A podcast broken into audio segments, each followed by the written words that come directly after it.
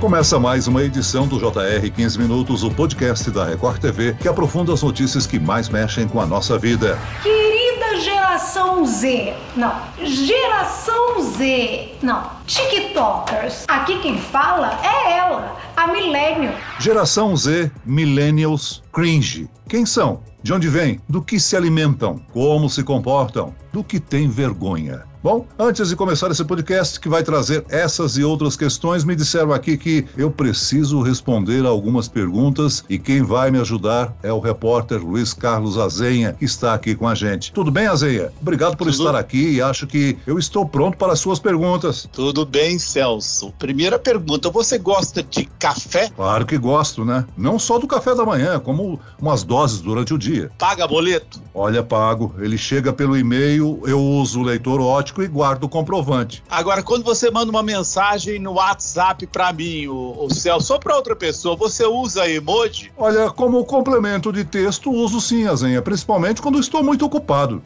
eu acho que com essas respostas que eu dei aqui, eu vou perguntar para a minha convidada se eu sou cringe. E de onde surgiu isso, né? Quem vai nos ajudar a entender tudo isso é a psicóloga Maria Rafart. Bem-vinda ao nosso podcast, doutora. Obrigada, Celso. Obrigada a todos, a Luiz Carlos também. Estamos juntos, Celso, porque eu nasci em 1963 e pela minha conta eu sou baby boomer, que é uma coisa que é bem mais cringe e bem pior do que ser millennial, né? Doutora, eu acho que eu posso dizer que eu sou um pouco mais jurássico, né?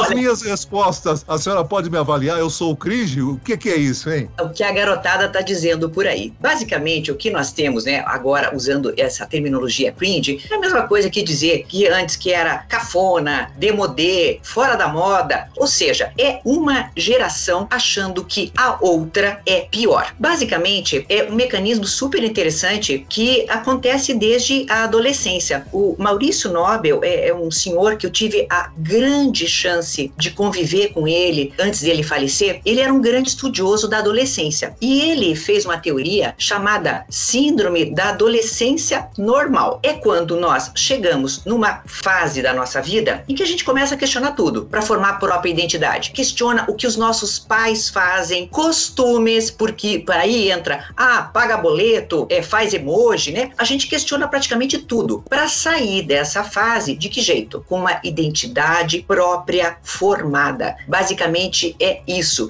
E se nós olharmos essa briguinha de hoje, quem briga é a geração Z, que é novinha, digamos, certo? Com os outros que os antecederam. Assim como nós, né, Celso? A gente também achou muito cafona muita coisa que o pai e a mãe fazia e muito, de muitas coisas até a gente se envergonhava. Hoje dá risada, né? Bem, eu quero trazer aqui para o nosso bate-papo o nosso estagiário David Bezerra. Ele é representante da geração Z, ou seja, geração Z é quem nasceu entre 95 e 2010, não é isso, doutora? 95 e 2010, exatamente, sim. E agora já tem outra lá para frente ainda, né? É isso mesmo. É, o David, ele nos ajuda aqui todos os dias no podcast. Eu pergunto para ele, David, nesse nosso do relacionamento, você me acha um cringe? Oi, Celso, é um prazer estar aqui com vocês. Bom, eu sou de 2000 e olhando esses testes da internet, a opinião dos meus colegas de geração, eu acho que você poderia sim ser considerado cringe, hein? Mas como você é antenado em tecnologia, tá sempre inovando por aí, eu acho que a gente pode deixar passar essa, hein? Opa!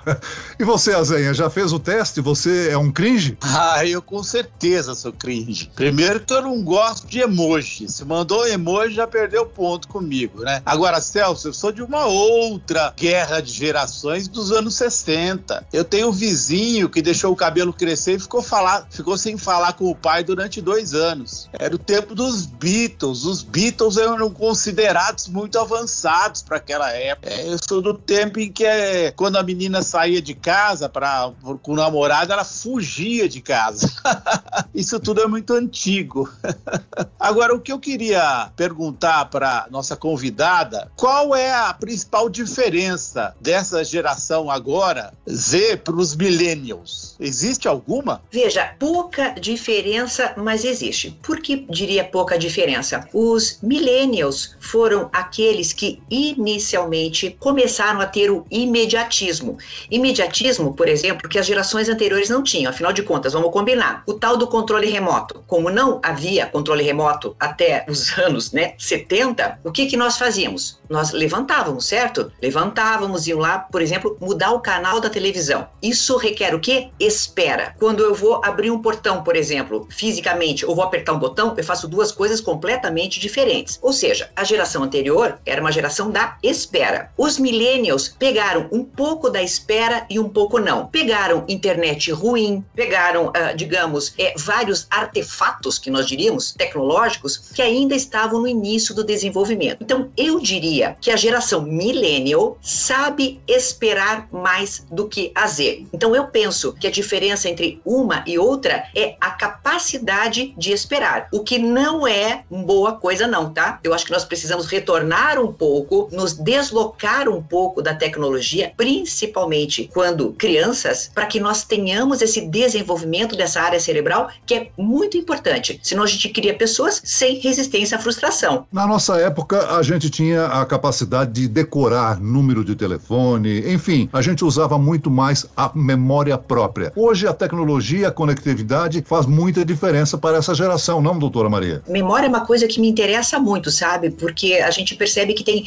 é um mecanismo bastante importante ah, para nós psicólogos para fazermos os nossos tratamentos. Então, assim, os estudos sobre memória dizem que se você não decorar esses números, você vai usar teu cérebro para outra coisa. Então, propriamente, a questão da memória não seria uma perda muito importante. Seria, assim, uma informação que não precisa ocupar o espaço do teu cérebro. Isso sim. Mas aí eu retorno, né, Celso, aquilo que eu comentava. É, o problema é eu não ter a capacidade de me frustrar. Porque quando eu tenho a oportunidade de mudar tudo muito rápido, que é o que essa geração faz, não é? é pergunta para uma pessoa, pro David, por exemplo, David, me ensina a mexer em tal coisa. Dá até nervoso de tão rápido que eles fazem, né? Você fala, pera, pera um pouco para eu te acompanhar. Então, assim, a rapidez é tão grande que isso sim passa a ser um prejuízo. Quando, por exemplo, você vai fazer um curso universitário que exige uma certa espera, que exige uma certa frustração, que exige que você fique algum tempo aguardando que algo aconteça. Esse eu acho que é o maior prejuízo, sabe, Celso? Não tanto o de memória. Doutora, eu tenho uma amiga que é psicanalista e psiquiatra e ela diz que essas gerações mais novas, eu posso falar dessa geração Z, vamos dizer, que eles não têm muita capacidade de abstração, quer dizer, pegar um livro e, e abstrair a partir do livro e criar ali um cenário a partir do que leem. E ela diz que isso prejudica muito a capacidade de empatia, ou seja, de sentir pelo outro dessa nova geração. A senhora concorda com isso? Sim, concordo. Embora eu não seja de orientação psicanalítica, concordo bastante. Porque veja bem, quando você pega e você simboliza, digamos, o, o simbólico, ele é importante para nós. Quando eu leio um livro, isso é verdade. Quando eu interpreto um texto, o que, que eu faço? Eu imagino o texto na minha cabeça. Todo mundo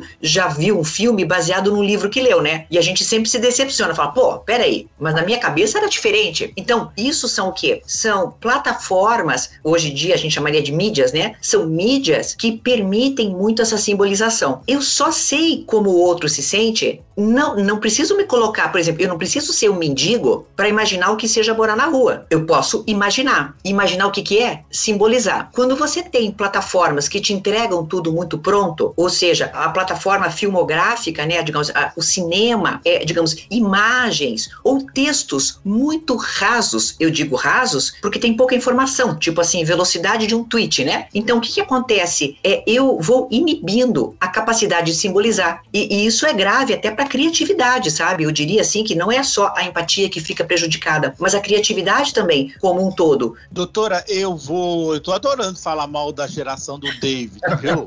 É, vamos continuar.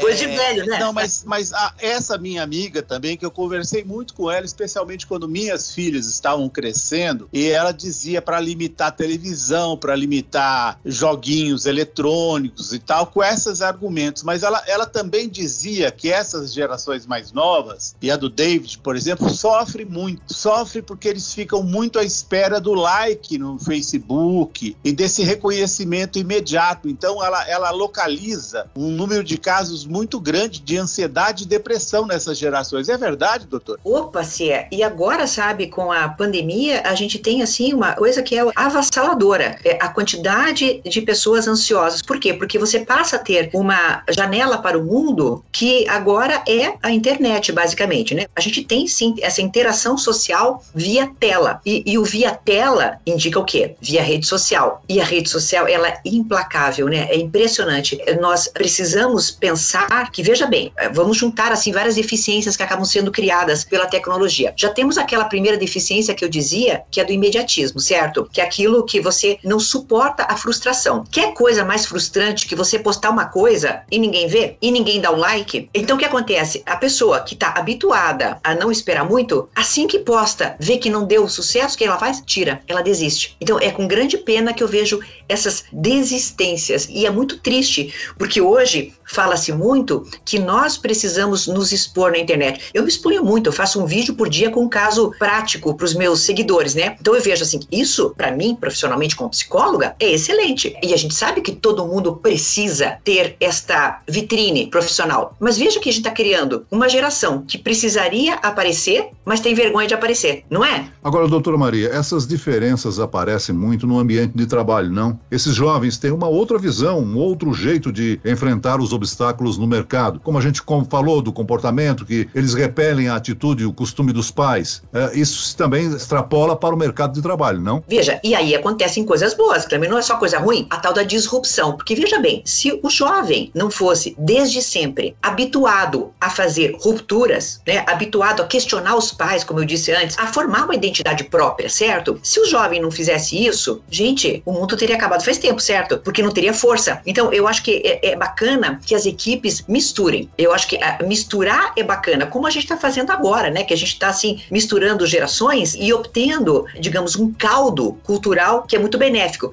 Mas aí todo mundo tem que ser humilde. Nós, mais velhos, que achamos que somos mais experientes, temos que ter a humildade de aprender e também o jovem também tem que abaixar a cabeça e pensar, peraí, não é tudo como eu quero. Agora, é bom salientar que para a geração dos milênios é interessante compreender essa geração, uma forma de exercitar a diversidade também, né? Exato. Tolerância, eu acho que é a palavra de ordem para tudo. Nós falamos tanto em tolerância à diversidade e tudo mais, mas precisamos tolerar tantas coisas. Eu vou dar um exemplo para vocês, que vocês são homens e talvez não tenham passado por isso, mas eu tenho os cabelos grisalhos e eu deixei meus cabelos grisalhos de propósito. E isso foi uma experiência dolorosa, porque eu sofri na internet, eu tenho até prints de vários ataques que eu sofri e sofro. São, são exercícios, infelizmente, de intolerância que a gente percebe. Então veja, o millennial tá vendo que tá chegando a geração Z, e a geração Z, como o David, tá lá trabalhando já. Ora, por que não tolerar? Né? E, e vice-versa. Da tolerância, a gente tem um resultado bem melhor. A soma de duas coisas dá um resultado que é até melhor e mais legal do que essas duas coisas separadas. De qualquer forma, doutora, eu queria lhe perguntar se a senhora concorda que nós, não a senhora,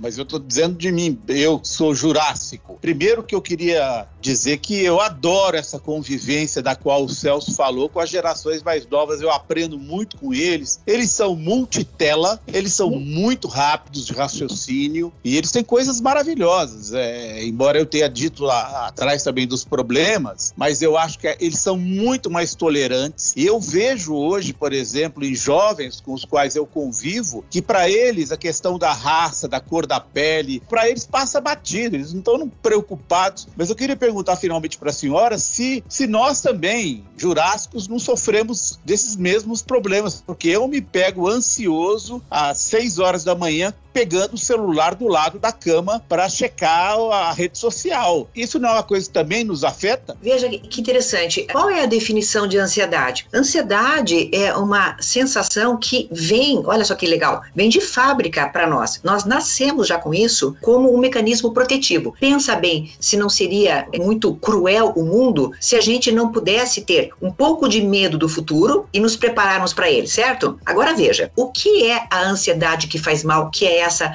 a tua pergunta, Zenha? Veja bem, a ansiedade que faz mal é aquela de algo que eu não sei, de um acontecimento sobre o qual eu não tenho controle. É um estado de estresse constante ao qual nós estamos submetidos. Isso é péssimo, porque isso, em termos que a gente chama até de neurofisiologia, o que, que acaba fazendo? Acaba estressando a gente, certo? E aí, mais ansiedade, mais estresse, o que que causa? Causa aquele, aquele famoso burnout que dizem, né? A gente literalmente queima. Para melhorar, eu tenho um, um segredinho, tá? Para melhorar a ansiedade. É o seguinte: a gente foca naquilo que a gente pode controlar e não naquilo que eu não tenho controle. Esse assunto é altamente interessante, nós precisaríamos de muito mais tempo para esgotar o tema. Nós estamos chegando ao fim desta edição do 15 Minutos. Eu quero agradecer a participação e as informações da psicóloga doutora Maria Rafart. Obrigado, doutora. Celso, muito obrigada, obrigada pelo convite. Eu agradeço também a presença do repórter da Record TV, Luiz Carlos Azenha. Obrigado, Celso. Agradeço também a participação do nosso estagiário David Bezerra. Esse podcast contou com a produção de Homero Augusto e da estagiária Larissa Silva. Sonoplastia de Marcos Vinícius. Coordenação de conteúdo Camila Moraes, Edvaldo Nunes e Luciana Bergamo. Direção de conteúdo Tiago Contreira. Vice-presidente de jornalismo Antônio Guerreiro. E eu, Celso Freitas, te aguardo no próximo episódio. Até amanhã.